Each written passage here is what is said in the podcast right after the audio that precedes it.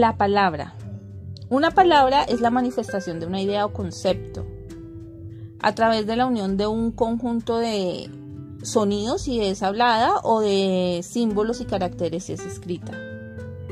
En el comienzo de todas las cosas, esta facultad de manifestar algo desde el interior hacia el exterior solo reposaba en Dios Padre, quien precisamente creó el cielo y la tierra a través de su palabra, manifestando o diciendo cada vez lo que se determinaba hacer.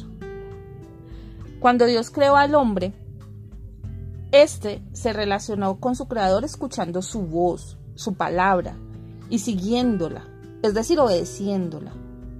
Así fue hasta que escuchó otra voz, la de Satanás, que le sembró duda y desconfianza en su corazón hacia su creador. A raíz de la malicia, el pecado que había entrado en el ser humano por haber escuchado la voz de Satanás y seguirla, el corazón del hombre iba perdiendo sensibilidad a la voz de Dios. Pero Dios nunca dejó de hablarle al hombre. Le ha manifestado lo que hay en su corazón a través de su palabra. Fue así como siempre encontró entre la humanidad quien pudiera escuchar su voz. Estas personas que oían a Dios fueron conocidas como profetas de Dios y lo que ellos manifestaban de parte de Dios se conoció como palabra de Dios. En el ser humano, por su naturaleza de creación a imagen y semejanza de su creador, siempre ha existido la necesidad y el anhelo de relacionarse con su creador, poder saber su voluntad para conocerlo y complacerlo. Es por esto que siempre se ha interesado por registrar lo que hablan de parte de Dios. Y he intentado de alguna manera recopilar lo que se ha dicho proviene de parte de Dios. Con este propósito ha sido como a lo largo de la historia se han publicado muchos libros santos en las diferentes doctrinas y religiones.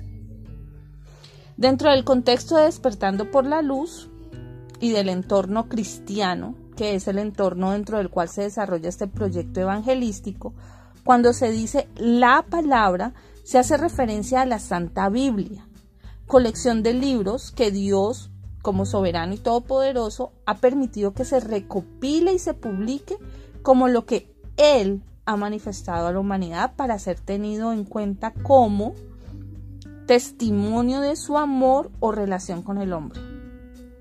Historia o crónicas de lo que el hombre ha vivido en esa relación. Manual de instrucciones para vivir alineados con la voluntad del Creador. Registro de promesas y pactos que Dios ha realizado con el hombre.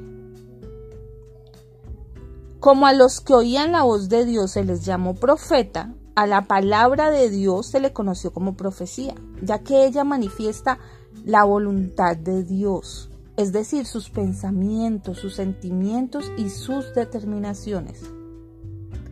La capacidad de oír, es decir, entender la palabra de Dios, así como en la antigüedad, continúa teniendo una relación directa con el estado del corazón de la persona que pretende escucharla. Porque la palabra de Dios es viva y eficaz y más cortante que toda espada de dos filos, y penetra hasta partir el alma y el espíritu, las coyunturas y los tuétanos, y discierne los pensamientos y las intenciones del corazón. Hebreos 4:12. A pesar de que el hombre lo hubiera rechazado, Dios Padre no dejó de amarlo, ni de buscar continuar relacionándose con él. Dios aún continúa hablando. Dado su carácter inmutable, es decir, que no cambia, el Padre usa la palabra y el Espíritu en ella para tener una comunicación directa con la persona que la está leyendo. En la palabra se encuentran las respuestas a los interrogantes que con respecto a ella misma nos podamos plantear es decir, la palabra nos genera preguntas y ella misma nos las responde. Pero ¿cómo? La verdad no es tan sencillo. es probable que podamos aprender una técnica para escudriñar los misterios o verdades que hay en ella. Pero siendo la palabra viva, significa que tiene espíritu. Y si el espíritu de la palabra no lo desea, sus verdades ocultas se cierran al entendimiento de la persona que la lee. Sin embargo, como el propósito de despertando por la luz es precisamente conducir a las personas a poder escuchar la voz de Dios a través de la palabra, te invito a que continúes con nosotros en este proyecto y nos compartas tus inquietudes y tus expectativas en esta nueva meta de sensibilizarnos a la voz de Dios. Por lo pronto, ¿te gustaría conocer acerca del espíritu de la palabra? Coméntanos qué te ha parecido este tema. Compártenos lo que nos desees complementar. Déjanos tus preguntas y no está de más recomendarte que todo lo que hagas, hazlo con amor y respeto. Con la voluntad de Dios nos encontramos en otra oportunidad para continuar develando verdades.